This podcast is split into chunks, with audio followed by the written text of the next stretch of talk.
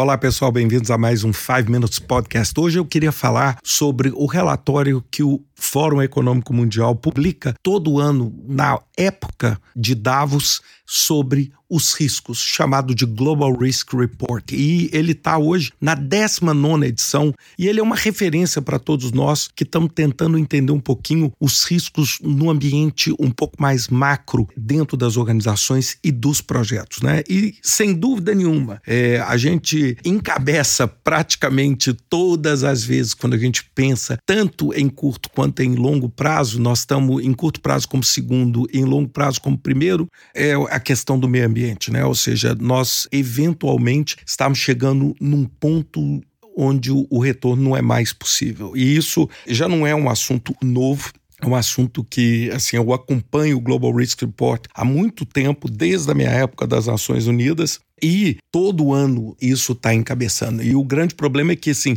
o longo termo, quando a gente fala em 10 anos, um dia os 10 anos passam e a gente começa a ver as consequências. Então, nós estamos falando em catástrofes ambientais, em alagamento, em eventos radicais de temperatura, etc., que a gente já está experimentando.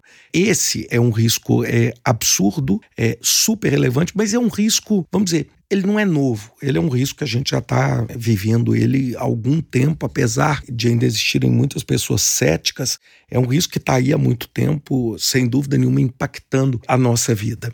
Agora, o que tem me chamado a atenção muito, e principalmente porque ele foi o número um dos riscos de curto prazo, e eu não tem como não concordar mais, é o risco da misinformation e disinformation. É o que? A falta de informação e a informação falsa. É quando a gente fala, e no relatório fala isso brilhantemente no início, é quando a verdade está sob pressão.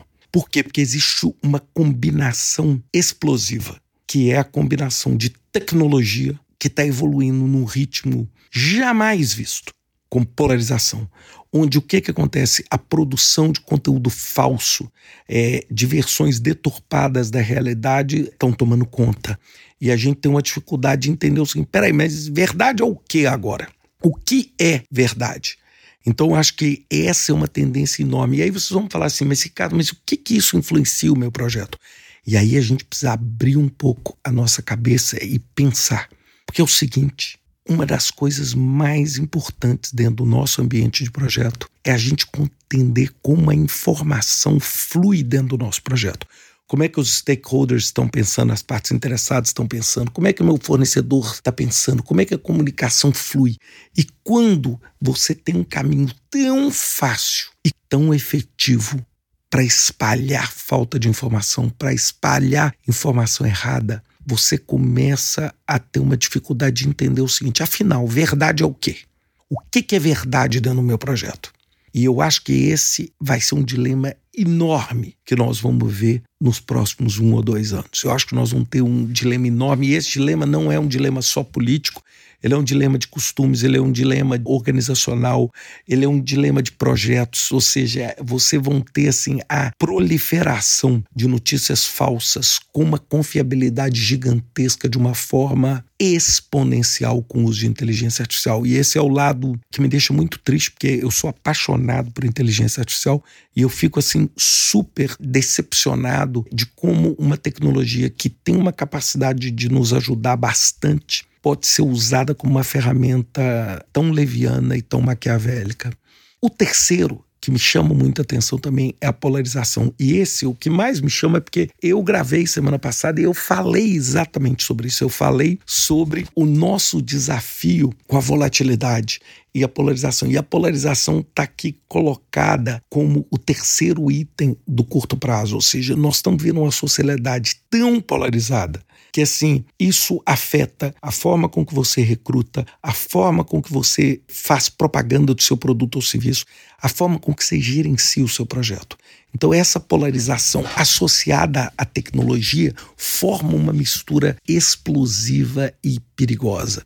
Sem dúvida nenhuma, os outros dois que encabeçam a lista do curto prazo são a insegurança cibernética, que é ataque, ou seja, a partir do momento que a tecnologia toma uma conta tão grande de parte da nossa vida, bem, um ataque a essa infraestrutura nos deixa muito mais vulneráveis. Ou seja, os nossos projetos hoje, eles são praticamente conjuntos de bits e bytes. É muito mais do que tijolo e cimento.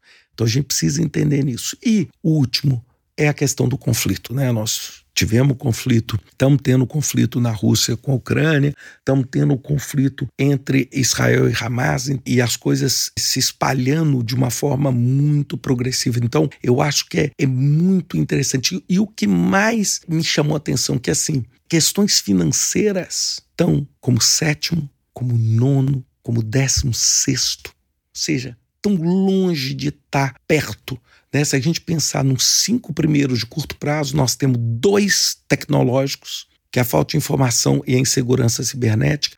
Nós temos um ambiental, que é a questão ambiental de eventos, a polarização que a gente tem social e a questão dos conflitos.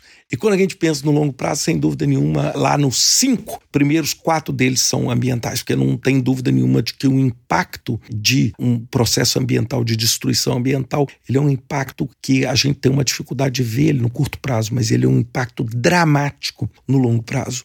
Bem, e o que, que eu queria sugerir a vocês? É, lógico, isso aqui não está resumindo é, o documento. O documento é muito bem elaborado, vale a pena vocês irem no site do Fórum Econômico Mundial e darem uma olhada. Sabe assim, pô, talvez não precisa ler tudo, mas vale a pena vocês verem os insights, principalmente nessa época do ano que a gente está analisando, tentando pensar em quais diretrizes, quais são os riscos, quais são as tendências. Eu, pelo menos, estou fazendo isso hoje.